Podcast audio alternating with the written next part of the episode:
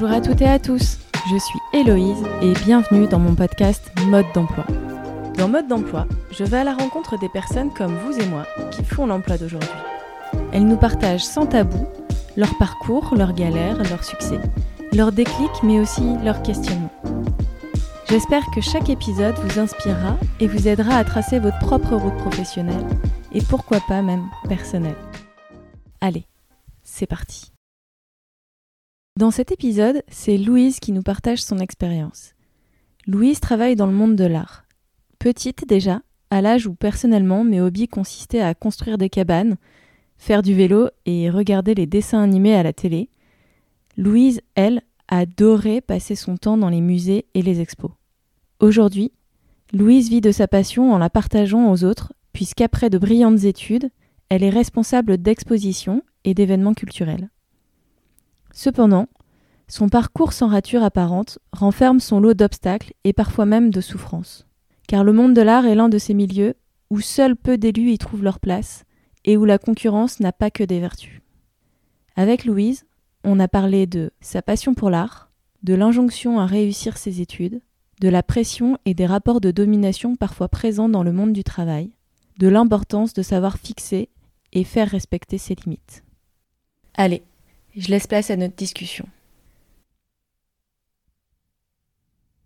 Du coup, je te propose qu'on démarre. Oui. Comment est-ce que toi, tu te présentes? Alors, je suis chef de projet culturel. Mhm. J'ai 30 ans. J'habite à Paris. Voilà. Ok. Donc, euh, toi, euh, Louise, c'était quoi ta première impression ou ton premier souvenir euh, rattaché euh, au travail? Alors, mon premier souvenir attaché au travail, c'est un souvenir lié à la notion d'effort et de résultat. Euh, c'est un peu bizarre. À quand sou- ça remonte? Enfin, c'était à Oui. quelle période déjà? C'est un souvenir d'enfance. Ok.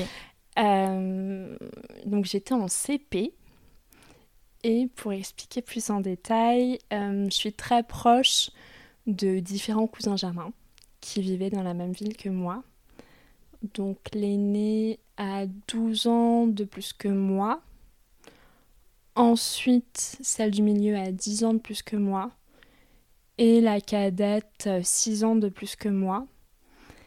Et euh, donc ils étaient donc moi quand j'étais en CP l'aîné je pense qu'il devait déjà avoir le bac ou qu'il devait être en train de passer le bac Ouais, parce que si t'étais en CP 7 plus 12, euh, ça fait Ouais. 19.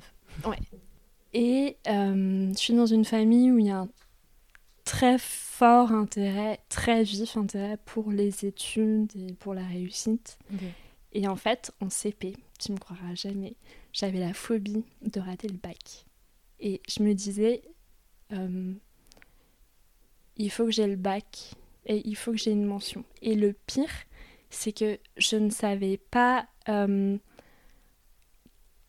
comment dirais-je, je ne savais pas ce qu'était le bac dans le sens où j'ignorais tout, des coefficients, des matières. Alors par contre, je savais qu'il y avait un bac scientifique, un bac littéraire, un bac économique, ça je l'avais très bien compris. On me l'avait très bien expliqué, mais en fait, être quotidiennement en contact avec mes cousins qui bachotaient, d'une part me servait d'exemple, et d'autre part, je comprenais que ça avait une telle importance pour eux dans leur vie et une telle importance pour leurs parents, donc qui étaient mon oncle et ma tante, qu'il y avait cette sorte de schéma à suivre et d'injonction donc à la réussite et à l'effort. Mhm. Et donc, en CP, je me disais, il faut que je réussisse mon bac. Et j'avais compris CP, CE1, CE2, 6e, 5e, 3e, seconde, première, terminale. Ça, je l'avais très bien compris. Et donc, je voyais comme une sorte de feuille de route imaginaire devant moi, où c'était, bah, faut que j'ai une mention au bac. Genre, c'était la marelle, quoi. C'est ça, deux, trois, exactement, tac, exactement, et- exactement. Tu vois, alors, il y a des filles qui ont eu cette injonction que moi, je n'ai jamais eue, à savoir, euh, faut que je me marie, faut que j'ai des enfants. Et ben moi, c'est, faut que j'ai le bac avec mention. Et en fait, euh, derrière, parce que ça, c'est la notion très scolaire, est-ce que tu avais fait un lien entre études, profession, même si c'était euh, vague ou pas encore? Oui, on m'avait dit que euh, il faut avoir des bonnes notes, et ça, il n'y a aucune alternative possible, c'est une injonction. Ok. Ces bonnes notes mènent à la notion de choix, de choisir ses études, de décider ce qu'on fera plus tard de sa vie. Et il y avait toujours cette injonction de réussite d'être parmi les meilleurs. C'est-à-dire que par exemple, si je veux faire des études euh, en maths, eh ben, je vais pas à la fac. Je vais faire une classe prépa, puis une école d'ingénieur. Ok. Est-ce que euh, tu peux euh, me dire où est-ce que tu as grandi?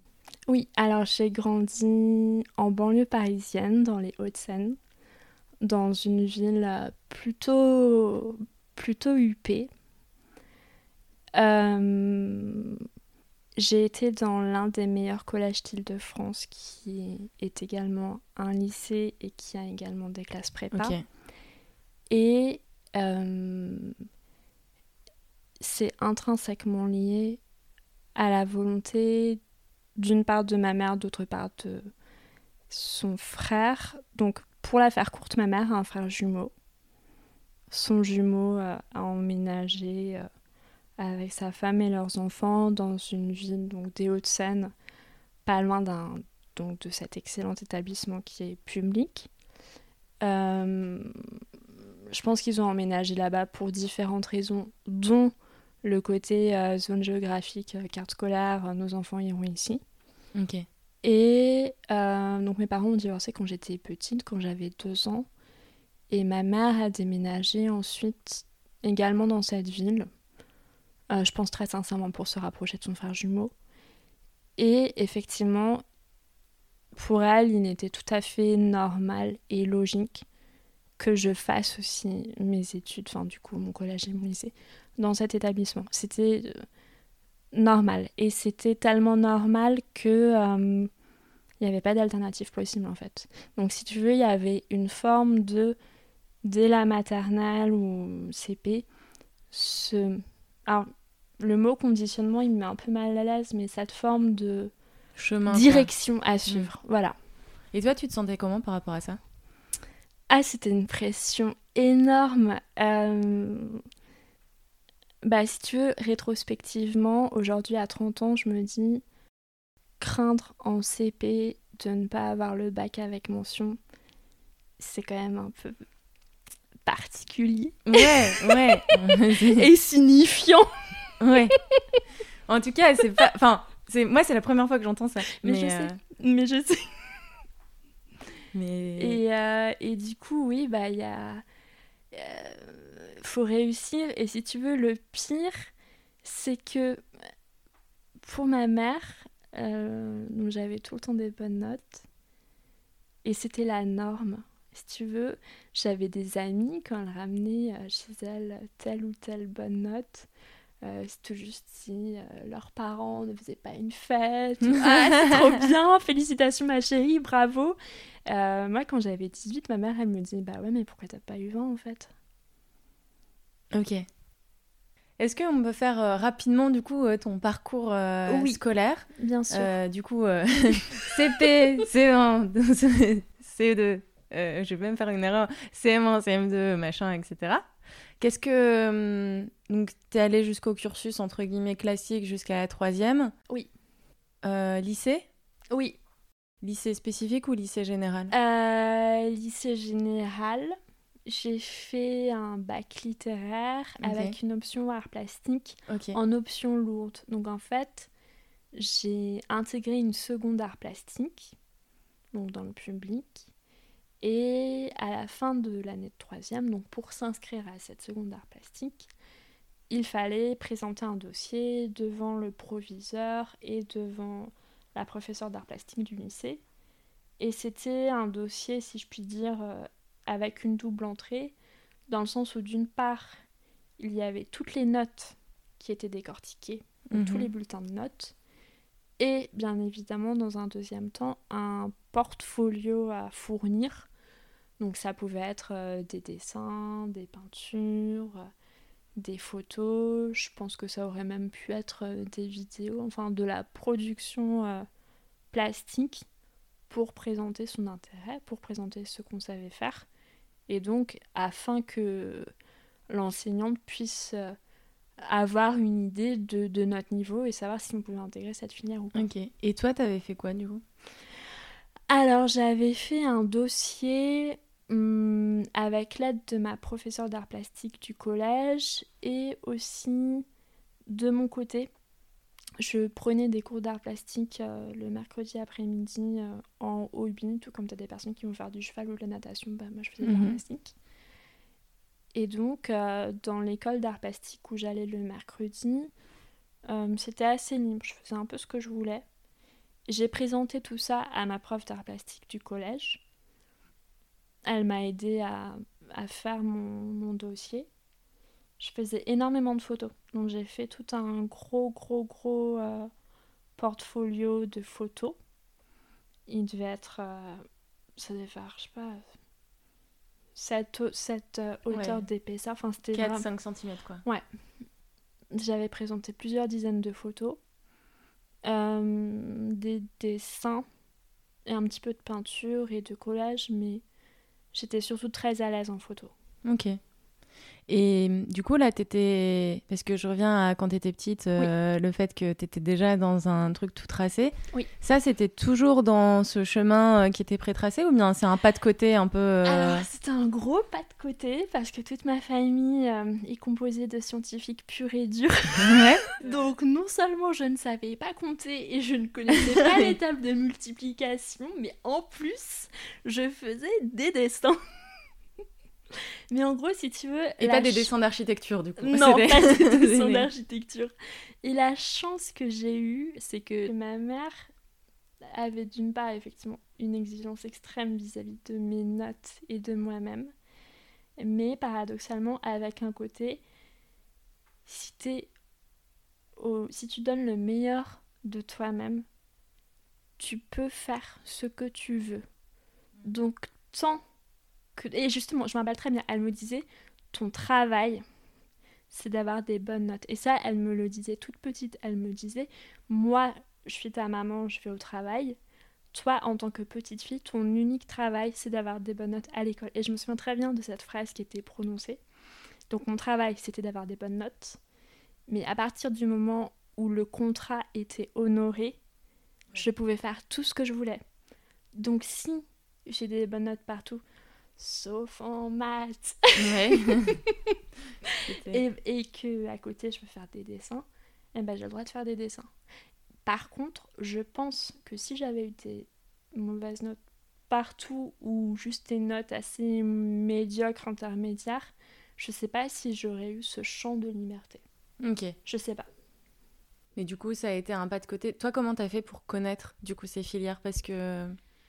Euh, toute petite, en maternelle et primaire, j'étais passionnée par l'histoire, l'histoire de France. Ok. J'avais une passion assez bizarre pour les rois de France. Très bien. Le truc que j'ai jamais réussi à intégrer et auquel maintenant je commence à m'intéresser. Non, non, j'a- j'avais une passion très très bizarre pour l'histoire de France et les rois de France. Et pour te dire, euh, je sais plus si c'était en maternelle ou en primaire, je connaissais le nom de toutes les maîtresses officielles de Louis XIV. Et je savais que par exemple, Madame de Maintenon, ça avait été la gouvernante des enfants de Madame de Montespan. Et que, euh, donc, Madame de Montespan, après, elle a été éjectée par Louis XIV. Et lui, il s'est marié avec Madame de Maintenon, mais ils n'ont jamais eu d'enfants ensemble. Mais elle avait été, euh, La je sais pas si on peut gouvernante. dire la gouvernante ou la tutrice des enfants de sa rivale. Et du coup, c'est elle qui a gagné. Voilà, et donc tu vois, tout ça, ça Ok. me passionnait quand j'étais petite. Et ma mère s'était tout à fait rendue compte que j'avais cette appétence pour l'histoire. Elle, elle adore ça aussi, elle aime beaucoup l'histoire de l'art. Et en fait, elle me traînait partout dans les musées. Et ma punition, euh, comment dirais-je, la menace, l'épée de Damoclès, c'était pas t'auras pas de dessert, c'était on n'ira pas au musée. Ok. Donc pour filer doux, pour avoir la paix, pour être sage, pour tout ce que tu veux, la récompense, euh, la carotte, c'est on va au musée. Et le bâton, c'est on va pas au musée. Ouais. Et hum, ça, ça m'a fait euh, découvrir l'histoire de l'art sous un œil d'enfant. Ça m'a passionnée. J'ai adoré aller au musée. Je me sentais très très très très bien là-bas. C'était, je pense, que ça parmi mes meilleurs souvenirs d'enfance. Et je me suis dirigée un peu comme ça justement euh, vers les filières artistiques dans le sens où j'aimais bien faire des choses. euh, euh, j'aimais bien ce qui était beau. Et j'essayais de faire de belles choses. Et alors, ce qui était très drôle, c'est que pourtant, j'étais jamais satisfaite de mes dessins et de mes peintures. Donc, tu vois, c'est Mhm. complètement, complètement paradoxal, c'était ta complètement recherche. contradictoire. Mais c'était des choses qui, qui me plaisaient beaucoup. Et, euh, et donc, j'ai appris qu'il existait une filière art plastique. Et, et voilà. Ok. Et j'ai été soutenue. euh, En fait, en baignant déjà aussi beaucoup dans le milieu des musées et ça. des expos, et en même temps avec euh, peut-être aussi euh, ton hobby, ou en tout cas l'art plastique à côté de l'école. Exactement. Donc, toutes les informations regroupées, tu as eu plus d'informations Ouais. sur euh, Ouais, c'était ouais, quoi les filières. Les... Exactement. Et tu connaissais des gens qui bossaient dans ce secteur-là ou pas? Bah justement, euh, ma mère travaillait dans une grande boîte de luxe que je ne citerai pas, euh, qui possède un- une collection d'art. Mhm. Et elle connaissait la personne euh, en charge de cette collection. Et j'avais croisé cette personne. euh, en fait, j'allais de temps en temps voir ma mère à son bureau. euh, elle m'avait présenté à cette personne, etc. Et donc, c'était pas sa collègue dans le sens où elle travaillait pas dans le même service, mais elles étaient salariées de, de la même boîte. Et donc, cette personne avait dit à ma mère, bah, j'étais à l'école primaire. Elle avait dit, bah écoutez, euh, euh, j'ai fait l'école du Louvre. Euh, c'est la meilleure école en France si on veut devenir conservateur de musée. Donc si votre fille veut devenir conservatrice de musée, il faut qu'elle fasse école du Louvre. Et en fait, ce qui est rigolo, c'est que ça... Elle m'avait écrit une lettre en, en m'expliquant tout ça. Donc cette dame m'avait écrit une lettre.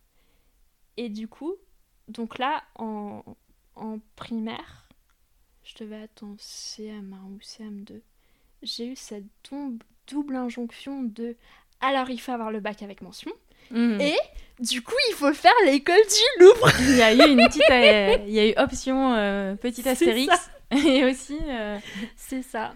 Ok. Et donc j'ai fait l'école du Louvre. Et l'école du Louvre, tu l'as fait. comment ça se passe? Parce que j'ai une connaissance très euh, sur. euh, Comment ça se passe Donc je sais pas comment C'est quoi C'est après la terminale euh, Alors, Tu fais une école prépa Tu fais pas. C'est une école. Je sais qu'il y a un concours très dur. C'est une école publique. Euh, Il y a un concours d'entrée. Je m'étais dit, soit je fais l'école du Louvre, immédiatement après le bac, et si je rate l'école du Louvre, je fais une classe prépa. Donc une hypocagne. Et j'ai passé ma terminale à bachoter le bac d'une part et à bachoter le concours d'entrée de l'école du Louvre d'autre part. Donc à l'époque, c'était... euh, je sais plus s'ils appellent ça travail d'écriture ou commentaire de texte ou dissertation. Enfin bref, il y avait un texte à faire. Ouais. Il y avait une analyse d'image à faire. Euh, donc là, l'analyse d'image euh, ou analyse d'œuvre, je sais plus comment ils appelaient ça. C'était des choses du type euh, de la perspective, la profondeur de champ, premier plan, deuxième plan, La troisième composition plan. un peu. euh, Voilà, est-ce que je sais pas. euh, le- Je dis n'importe quoi, le clair-obscur, est-ce que c'est euh, une photo prise en contre-plongée ou- Enfin, tu vois, il fallait avoir un, un petit vocabulaire euh, pour pouvoir décrire euh, l'image. mhm. De mémoire, c'était une photo. Et après, il y a un QCM euh, relatif à la culture générale. Et là, ça peut être des trucs du genre euh, mettre euh, les présidents dans l'ordre chronologique ou ce genre de trucs. Et aujourd'hui, bon, bah, on sait que euh, Sarkozy il a été élu après Mitterrand. Mais quand tu es en terminale, bon, enfin, faut, faut se les fader, les présidents. Ouais. ok. Et du coup, il y avait, je me rappelle, il y avait des questions sur euh, les.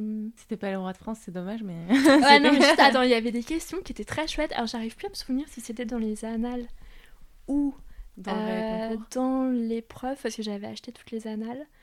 mais euh, justement, il y avait des, un exercice sur les couples mythiques. Donc, il fallait rejoindre, par exemple, euh, bon, Roméo et Juliette, ça c'est facile, mais tu vois, Antoine et Cléopâtre, ou Héloïse et Abélard, ou tu vois, ce genre de choses. Mais tu vois, c'est des trucs qu'il fallait, euh, euh, Ouais, comment connaître, dirais-je, ouais. connaître et intégrer.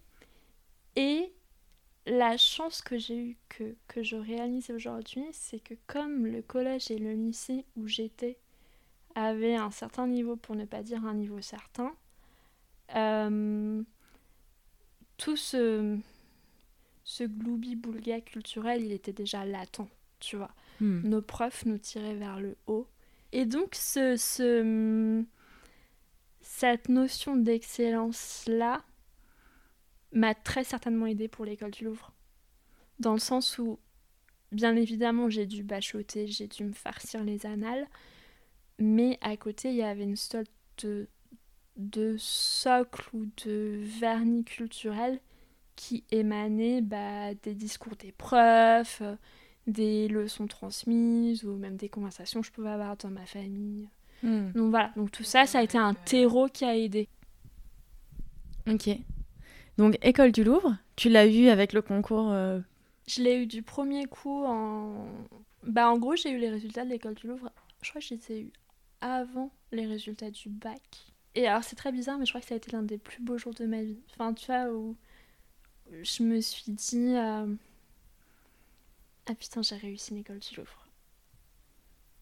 Enfin, Ouais. le concours d'entrée, euh, ça y est, c'est bon. Là, j'attends... En fait, voilà, j'attendais les résultats du bac. Mais pour moi, c'était presque de l'ordre euh, du dérisoire. Tu vois, je me disais, bon, allez, ça a été une formalité administrative.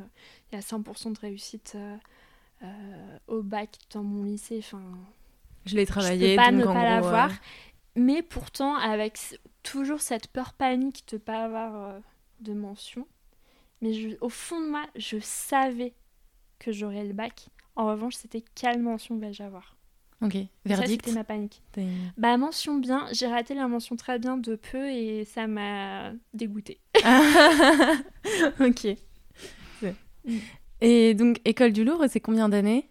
Alors, ça peut être soit 3 ans pour le niveau licence, donc on parle du premier cycle. Donc, je suis diplômée du premier cycle de l'école du Louvre. Après, on a ce qu'on appelle la muséologie, donc qui se fait après, Mhm. qui peut se faire en un an ou deux ans. Donc, en fait, c'est sur le même système que la fac, donc les trois années de licence, puis l'équivalent Master 1, l'équivalent Master 2, et après, si on veut, on peut faire une thèse de doctorat.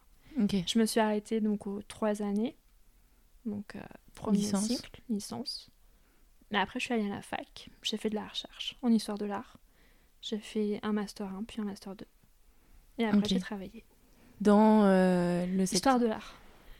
Ok, d'accord. Et donc, euh, ça m'intéresse aussi parce que, en gros, toi, dans tes objectifs depuis Mm. toute petite, Mm. ça avait été bac avec mention école du Louvre. Oui. Donc là, on vient de cocher un peu les cases. Comment est-ce que tu as dessiné la suite? Est-ce que ça t'est venu au fur et à mesure? Euh, Tu avais rencontré cette dame euh, qui était euh, la collègue de, Mm. de ta maman. Mm. Mais euh, j'imagine, en faisant tes études, t'ouvres aussi un petit peu les différentes possibilités de métier. Mm. À ce stade, t'en étais à où, en fait? J'ai fait énormément de stages quand j'étais à l'école du Louvre. J'ai fait des stages pendant toutes les vacances d'été. d'accord. Donc ça, ça m'a permis de savoir ce que je voulais faire et ce que je ne voulais pas faire. J'ai Mhm. vu des, des choses en stage où je me suis dit, bah, alors ça, jamais de la vie. Je savais ce que je ne voulais pas faire. Je savais ce que je voulais faire de manière très précise, mais je savais pas comment y parvenir. Ok, donc tu savais sur le fond de, des sujets sur lesquels bosser ou Oui. bien dans le Oui. contexte? Oui, je les deux. savais que je voulais travailler euh, dans une collection privée, euh, que je voulais euh, organiser des expositions. Mais c'est un milieu tellement restreint que j'ignorais comment faire pour trouver ma place. Ok, ça marche. C'était plus une question euh, d'offre et de demande en fait. Et ça, tu l'avais dessiné grâce à tes stages En fait, en éliminant à chaque expérience un peu des options Alors, je l'avais dessiné grâce à mes stages, mais c'était un, un choix et même une envie qui m'habitait euh, depuis le lycée, c'est sûr.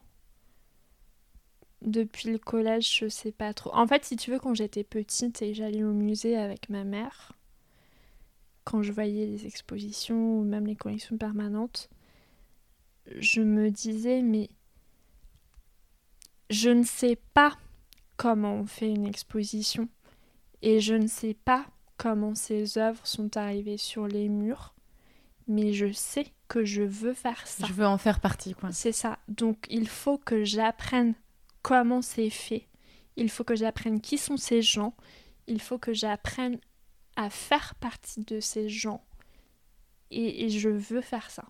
Mais j'ignorais tout, c'est-à-dire que euh, j'étais pas en mesure de dire, euh, je sais pas, euh, ah bah si on fait parvenir un objet en ivoire venant de l'étranger, on a deux trois bricoles avec les douanes, enfin tu vois tout ça je savais pas, je hmm. savais pas qu'une exposition, tu as des contrats de prêt, tu as des histoires d'assurance, enfin tout ça, je... quand tu es petite, tu sais pas ce que c'est une assurance. Et ça, du coup, tu l'as compris à travers tes stages et oui. ça marche.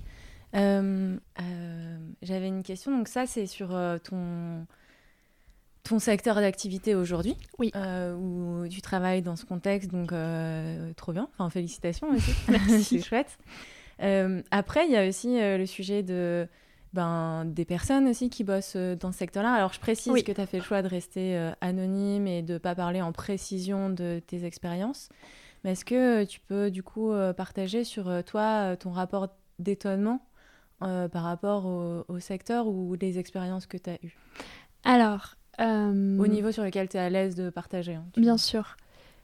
Alors, j'ai rencontré des personnes qui peuvent être tout à fait passionnés par leur sujet et qui peuvent être euh, extrêmement généreuses, très pédagogues, qui vont tout partager, un peu comme des mentors dans le sens où euh, qui vont absolument pas faire de rétention d'informations et avec qui la communication sera très fluide et le, la passion qui les habite est telle que travailler à leur côté, c'est génial. Ça, j'ai déjà rencontré plusieurs personnes comme ça dans plusieurs institutions et c'était formidable. À côté, il peut y avoir des personnes qui ont des égaux démesurés et le problème de ces gens-là, c'est que euh, ça va être dur de travailler à leur côté dans le sens où euh, ces personnes peuvent ne pas donner de place aux autres de manière consciente ou inconsciente. Et du coup, ça va être très très très difficile de, bah, de travailler, de communiquer, de faire tout ce que tu veux.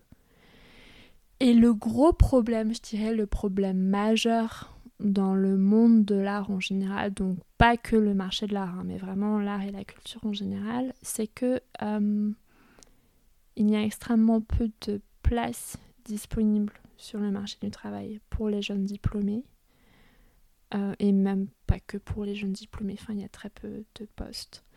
Dès qu'un poste est vacant, il y a 50 personnes qui font la queue leu et qui se battent pour obtenir la place. Et euh, du coup, euh, il va y avoir à la fois un côté les personnes euh, ne veulent pas changer de poste puisqu'elles s'y sentent très bien, que c'est très confortable et surtout qu'elles ont peur de ne pas trouver autre chose à côté. Euh, et un côté un peu guéguerre. Euh, bah, moi je suis là, j'ai galéré pendant X années, donc toi en tant que petit jeune ou petite jeune, je ne vais pas te faire de cadeaux. Et ça, ça existe. Et ça, c'est chiant. Du coup, ça fait pas de cadeaux. Tu m'avais dit aussi, je ne l'ai pas noté, mais euh, de toute façon, je pense que ça ressortira forcément mieux avec tes mots. Quand on avait échangé avant le, podcast, qu'il y avait une de tes amies ou connaissances ou qui t'avait dit une phrase qui pour toi résumait bien un peu euh, ce côté euh, milieu fermé et toute la pression qu'il pouvait y avoir derrière. Oui, tout à fait. J'ai une copine qui m'avait dit un truc du genre on, on, a choisi ce parcours, ce milieu, ce type de profession, Donc on sait qu'on va se faire baiser. Alors je précise que c'est pas une question d'harcèlement sexuel, c'est vraiment dit au sens figuré. Ouais. Alors après, je pense qu'il doit y avoir du harcèlement sexuel comme dans n'importe euh, quel milieu, mais pour ma part en tout cas et pour mon ami aussi, on n'a pas été confronté à ce type de violence-là. Mais effectivement, quand elle dit euh, on a fait ce choix donc on va se faire baiser, c'est d'un point de vue financier. Dans le sens où euh, il y a plein de personnes qui vont être à bac plus 5 euh, et avoir un SMIC euh, et qui galèrent pour trouver un premier job ou même un deuxième job. Et le côté on va se faire baiser, c'est, bah encore une fois, on se trouve à ce poste, on a réussi à décrocher ce job, il y a une forme de saint graal. L'employeur nous fait la faveur de nous embaucher, donc euh, on va pas en plus demander des sous, puisqu'il y a 49 autres personnes derrière nous qui guettent notre démission pour ensuite euh, Mm. passer à l'attaque. Donc le côté on va se faire baiser, c'est le système est tel, euh, il y a tellement de personnes, soit qui sont en recherche d'emploi, soit qui sont en poste mais qui veulent évoluer, et il y a tellement peu de postes vacants que tu prends ce que tu trouves. Et si t'es pas content, bah tu jartes. Et ça, c'est un, un sujet qui est hyper euh, enfin, fort. Comment ça se vit? Ce que tu dis, se faire baiser, c'est un mot qui est hyper fort et ça peut aller jusqu'où? Tu, tu vois, par exemple, tu précisais, tu avais besoin de préciser que c'était pas euh, d'un point de vue harcèlement sexuel ou autre. Ça veut dire c'est quoi les, les limites du secteur ou même pour toi, comment tu le vis? Comment... Ça veut dire c'est quoi les limites du secteur? Concrètement, mon premier job, euh, donc je l'ai fait très peu de temps après mon dernier stage. J'avais terminé mon stage en mars et j'ai été embauchée par un autre employeur en juin. Et soudain, j'ai eu des stagiaires à manager. Donc je suis passée de stagiaire à responsable de stagiaire. Et ce job, euh, toujours dans le secteur culturel, euh, j'avais plusieurs expositions à monter. Et là, donc là, le côté les limites, en fait, il n'y avait pas de limite dans le sens où je voulais bien faire. C'était mon premier poste.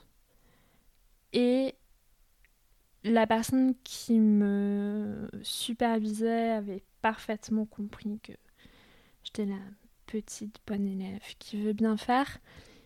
Et euh, j'étais très fière qu'on me donne des responsabilités parce qu'en gros, pour expliquer, euh, pour, les personnes qui ne connaissent pas ce milieu, euh, une exposition nécessite beaucoup d'interlocuteurs et euh, être responsable d'exposition en étant jeune, c'est extrêmement rare. En principe, quand on termine ses études, si on travaille dans ce secteur-là, on va être par exemple assistante d'un chef de projet ou assistante d'un conservateur ou assistante de commissaire d'exposition. Mais avoir le commissariat de l'exposition sous sa charge à cet âge-là, ça n'arrive pratiquement jamais.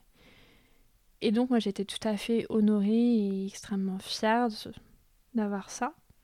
Et bah sauf que concrètement, euh, il y avait des soirs, je rentrais chez moi à 23h. Et pas qu'un seul soir. Les soirs où je quittais le bureau à 19h30, c'était une petite journée. Et je me disais, oh là là, je rentre chez moi à 19h30. Ah, je vais avoir le temps de me reposer et tout. Je travaillais le week-end. Euh, Les deux jours? Samedi, dimanche? alors, de chez moi. Donc, du coup, euh, bah, j'étais pas au bureau. euh, informatiquement, au niveau des badges, il n'y avait pas trace de mon travail.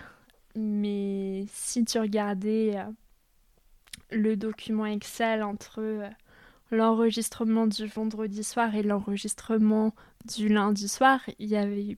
Enfin, Il y avait je-. Voilà, il y avait des modifications le samedi et le dimanche.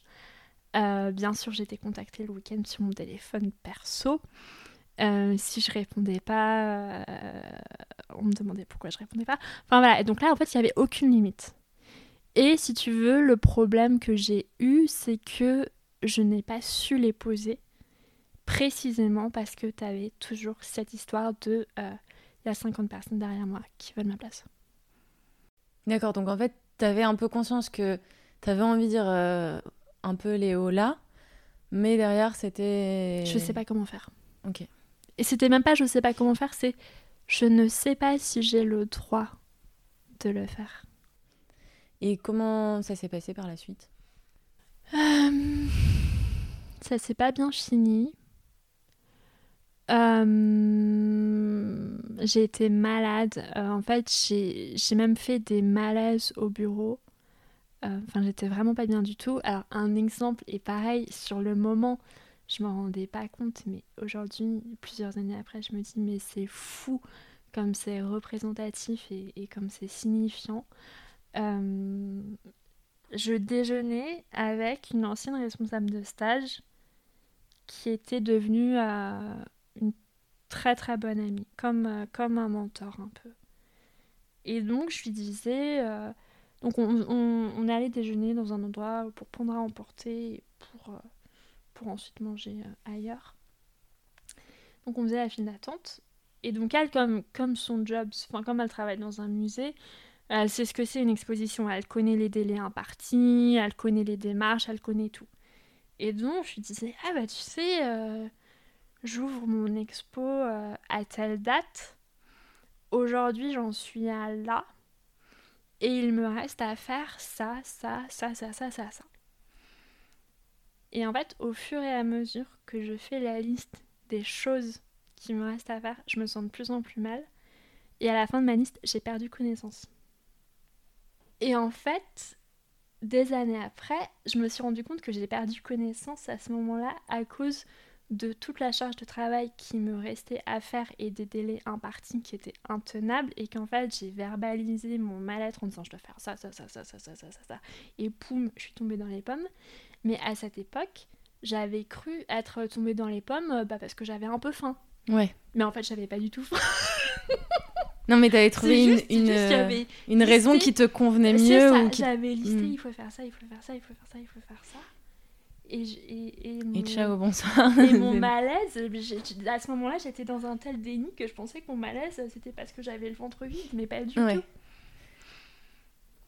Et donc cette expérience, après, t'as quitté avant l'expo, après l'expo euh... Euh, Non, non, je, je, suis partie, euh, bah, je suis partie à la fin de mon contrat, donc les expos avaient eu lieu, ça avait rencontré du succès, donc ça c'était bien. Tu l'as vécu ce succès-là ou bien t'étais trop fatiguée pour... J'ai été un zombie. Ok. En fait, j'étais...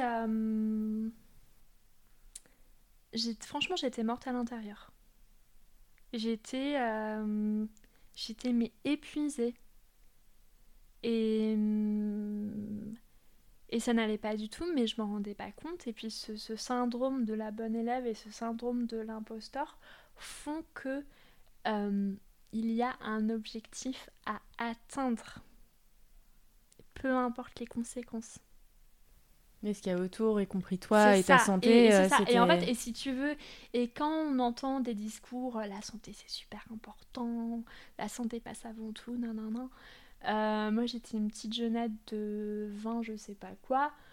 pour moi, la santé c'est un truc de vieux, c'est bon, j'ai pas de cancer, on n'en parle pas, machin et tout. Et aujourd'hui, à 30 ans, je me dis, mais je pense que j'ai fait un burn-out ou un truc. Enfin, j'étais, mais dans un mais j'étais une loque et t'imagines pas comme j'étais une bloque Ben, enfin, clairement, dans ce que tu dis, c'est des mots qui sont hyper forts. Et puis même, euh, mm. enfin, l'histoire que tu racontes, mm. c'est quand même euh, effectivement, enfin, ça fait froid dans le dos, quoi, quand mm, même. Euh. Et donc là, déjà, est-ce que t'as repris tout de suite après? Enfin, comment t'as fait? Et comment t'as dessiné la suite? J'ai été épuisée et j'ai été en arrêt maladie. Ok. comment j'ai fait pour la suite? J'ai mis du temps à trouver un autre boulot. Et je pense que j'ai mis du temps à trouver un autre boulot parce que je manquais énormément de confiance en moi par rapport à cette expérience qui s'était pas bien passée.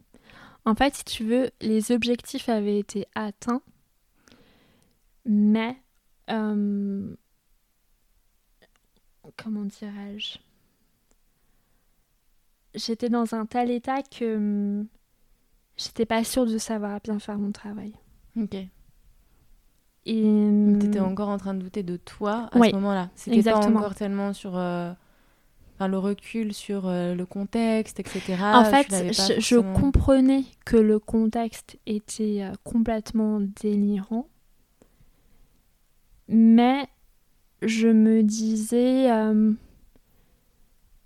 peut-être que ça a été délirant par ma faute et que j'ai pas assez bien fait pour que la situation soit plus saine. Ok, donc est-ce Je- qu'on peut dire que tu t'es dit, enfin parce que c'est parfois, Oui. euh, tu vois moi ce que j'ai pu lire, euh, c'est euh, va falloir se renforcer ou tu vois le contexte est difficile et en fait c'est moi qui étais trop Exactement. fragile. Exactement.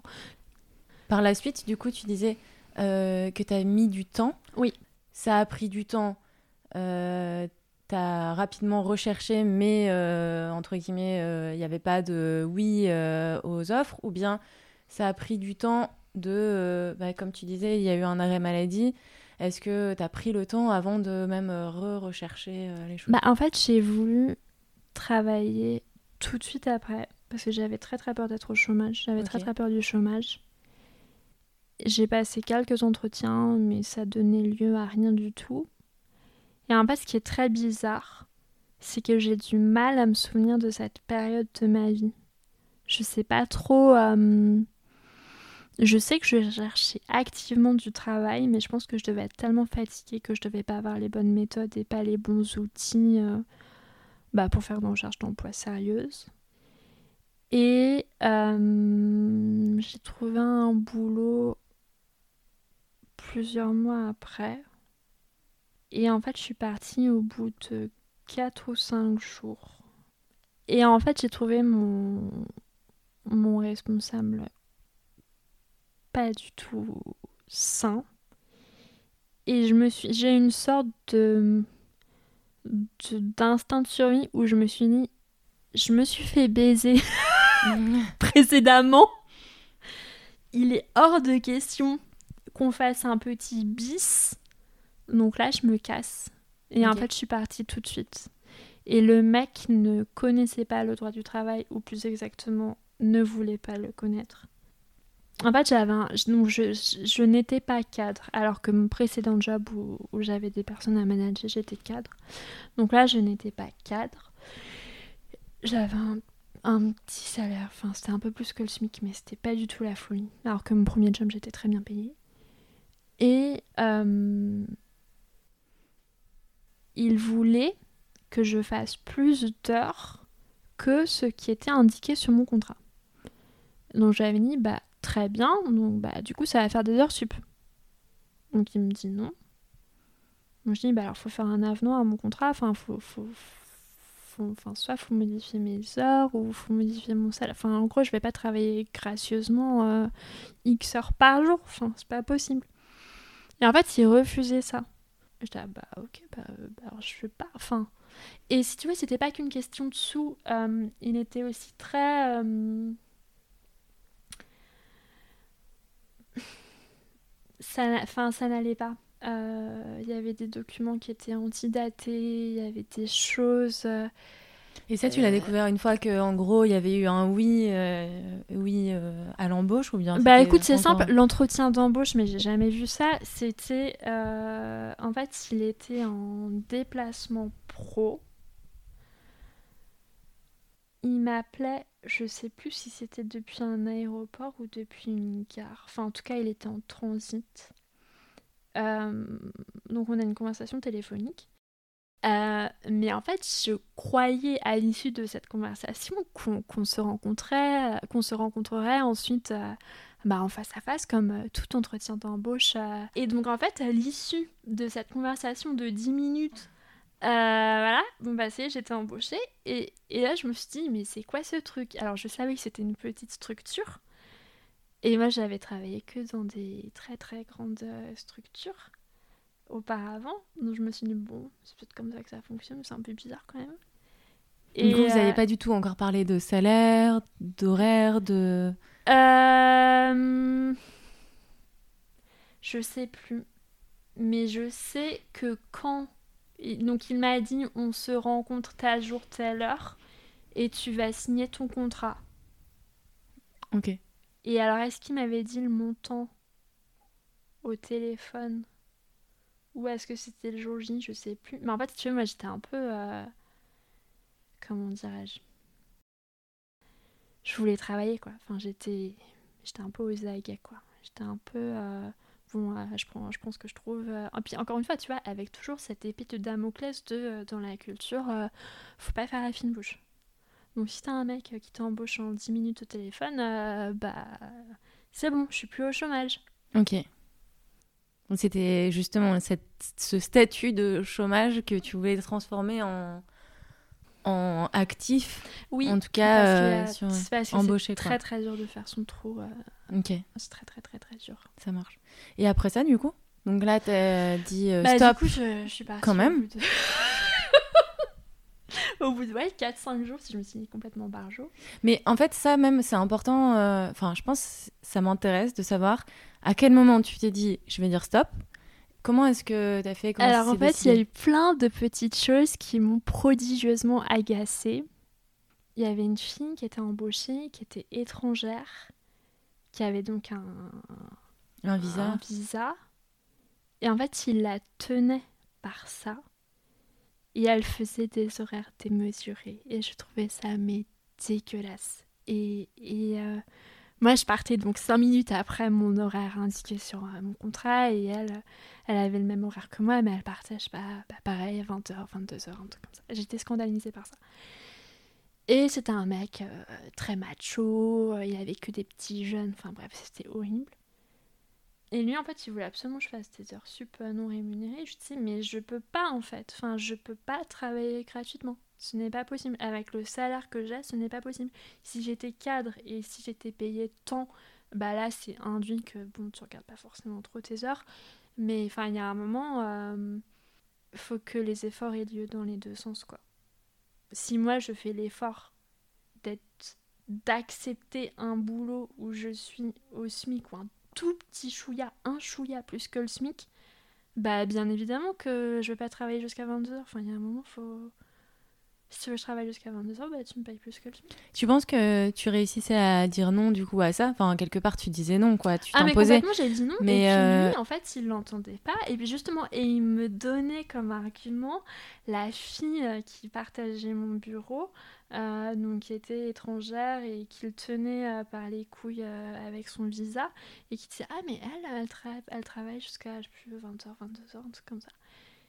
Et alors, je ne l'ai pas verbalisé, mais dans ma tête, je me disais, mais bien sûr qu'elle travaille jusqu'à cette heure-là, parce qu'elle a peur de toi, parce que si elle refuse de travailler jusqu'à cette heure-là, elle pourra plus travailler ici, elle aura plus son visa, et elle quittera la France. Donc, bien sûr qu'elle euh, elle est corvéable à merci. Enfin... en fait, tu voyais hyper, euh, de façon hyper pragmatique euh, le mécanisme un peu de domination qui avait lieu sur le truc. Mais bien sûr. Ok. Donc, tu as dit stop. et, et, et donc, comment tu lui as dit que tu partais? Bah, je lui ai dit que je partais. Ok. Il a été furieux. Il, il, est rentré dans une colère noire. Physiquement, il avait le, le regard très noir. Euh, il, avait, il prenait sa grosse voix. Enfin, il n'était pas content du tout.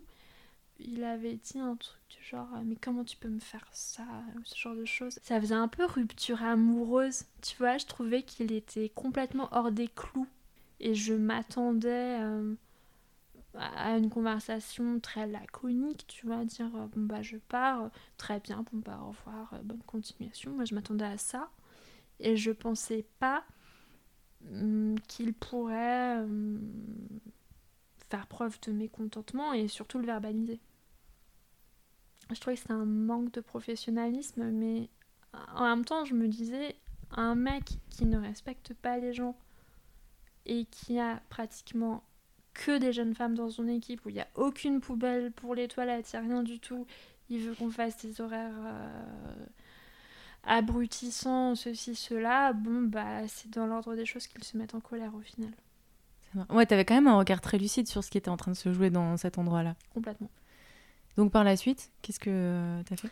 Par la suite, j'ai refait un petit saut de puce euh, dans le marché de l'art euh, parce que j'avais un, un plan ça m'a pas plu, mais bon, bah, il y a un moment où on fait pas tout ce qu'on veut. il y a un moment, j'avais une forme de. Comment dirais-je De résignation. Voilà, c'est le mot. J'étais résignée. Je me suis dit. Bon, bah, comme je trouve rien, je vais faire un boulot alimentaire et je verrai après et je chercherai euh, ce que je veux vraiment faire. Euh, à la fin de ma journée de travail, je vais m'octroyer du temps à la maison euh, en rentrant du bureau. Enfin, je vais, je vais chercher, je vais chercher un. du coup, quand tu dis job alimentaire, c'était pas dans la culture, ça pas veut dire du tout, Pas du tout, pas du tout. J'étais vendeuse. J'ai été vendeuse euh, dans le luxe pendant un an. Ok. Euh, et c'était chiant. mais c'était nécessaire pour payer mon loyer. ouais, et puis euh, quelque part, c'était conscient aussi. C'était à la fois conscient et à la fois subi. C'est-à-dire que c'est comme si dans ma tête, j'avais un tel manque de confiance en moi que je me disais je vais pas trouver tout de suite dans la culture. Mais en attendant, ma vie continue et bah j'ai des dépenses inhérentes telles que payer un loyer. donc il faut que j'ai des rentrées d'argent et donc bah faut travailler. ok. Tu vois, à aucun moment je me suis dit ah formidable, je vais être vendeuse. Enfin non. Est-ce que tu as pensé à abandonner carrément le secteur? À un moment, j'y pensais. Et. Hum, comment dirais-je? J'ai une telle passion pour l'art et le monde des musées que, si tu veux, en fait, tous mes stages et tous mes boulots hors boulot alimentaire d'une certaine manière, j'étais payée pour m'amuser. Tu vois, ce que je faisais, ça me passionnait.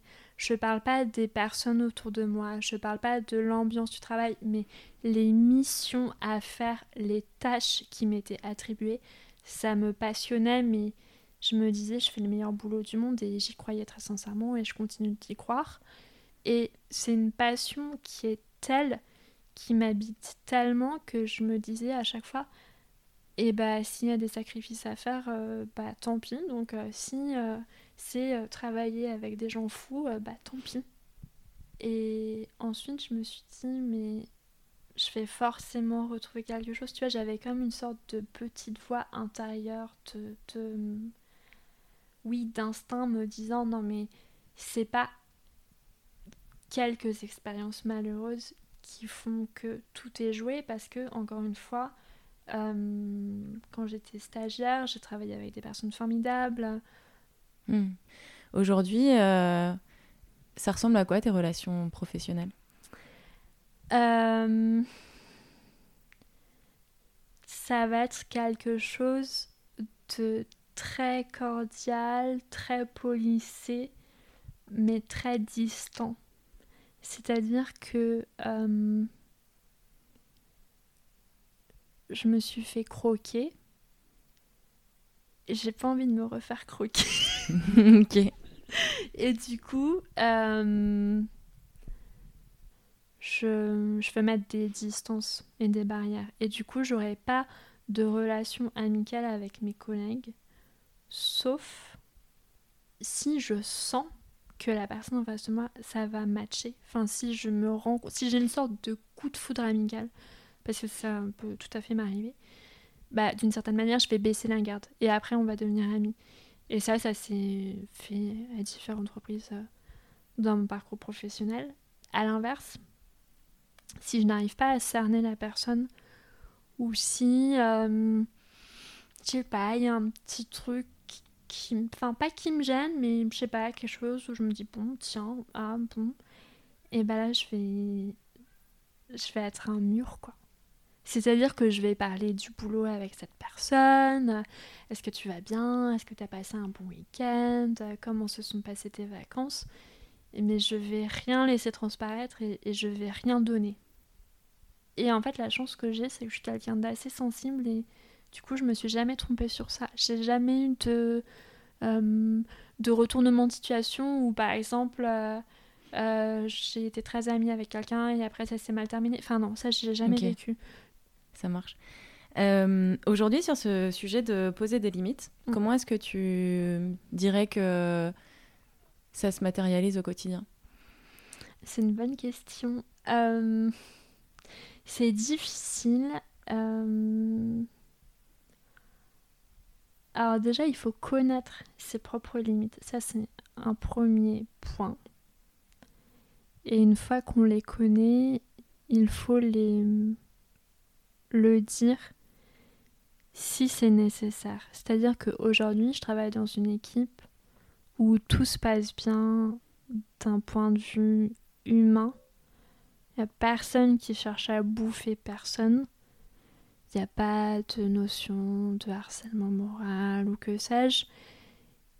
Et bah, quand on travaille en bonne intelligence, je considère qu'il n'y a pas vraiment de limite à poser dans le sens où si personne ne vient m'emmerder, j'ai pas de raison de dire il faut pas m'emmerder. Hmm.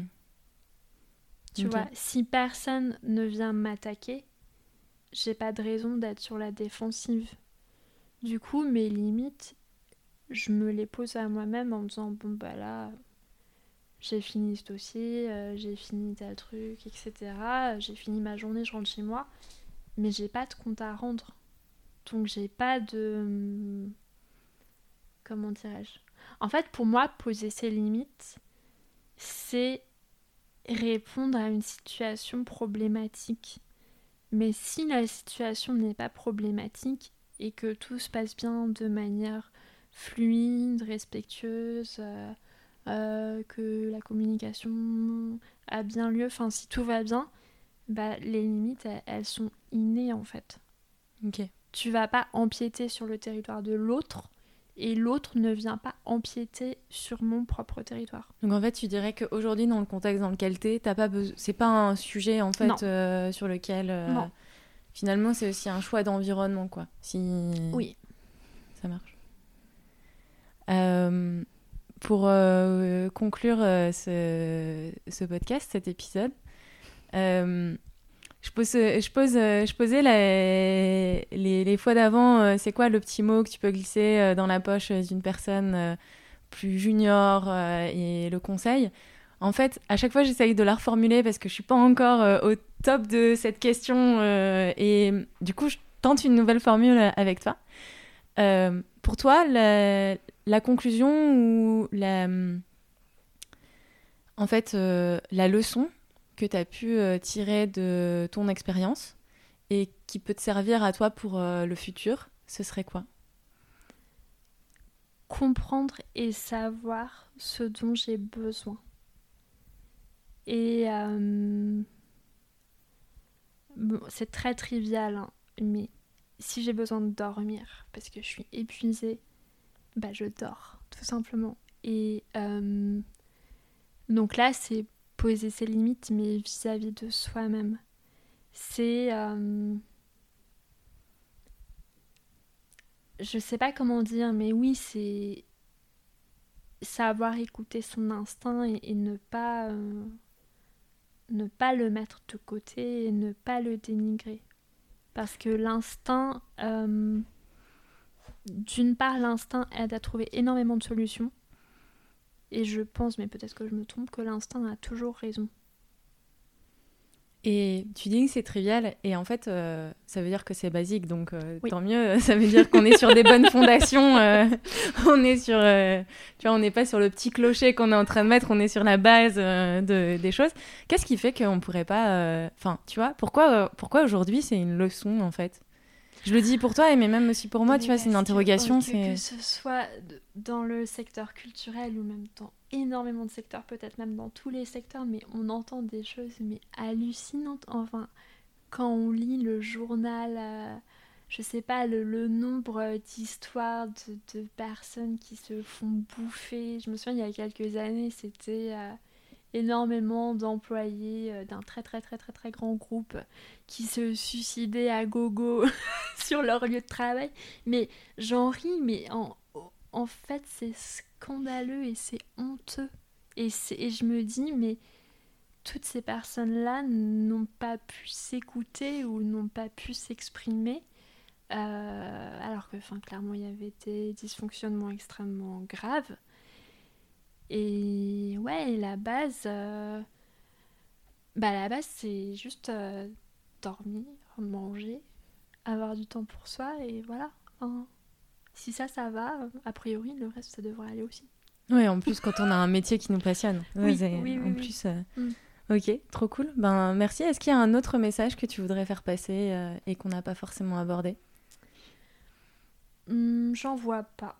J'en vois pas du tout. Trop cool. Ben merci Louise. Merci à toi.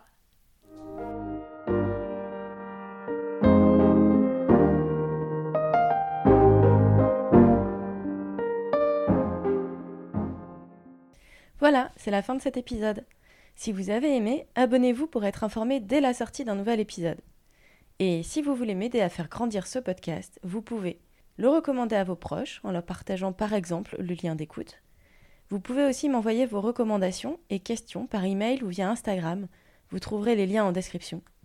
Enfin, si vous utilisez un téléphone Apple, vous pouvez noter ce podcast, 5 étoiles de préférence, pour le faire remonter dans les listes de suggestions et contribuer à faire grandir l'audience de ce podcast. Merci pour votre écoute et à bientôt, je l'espère.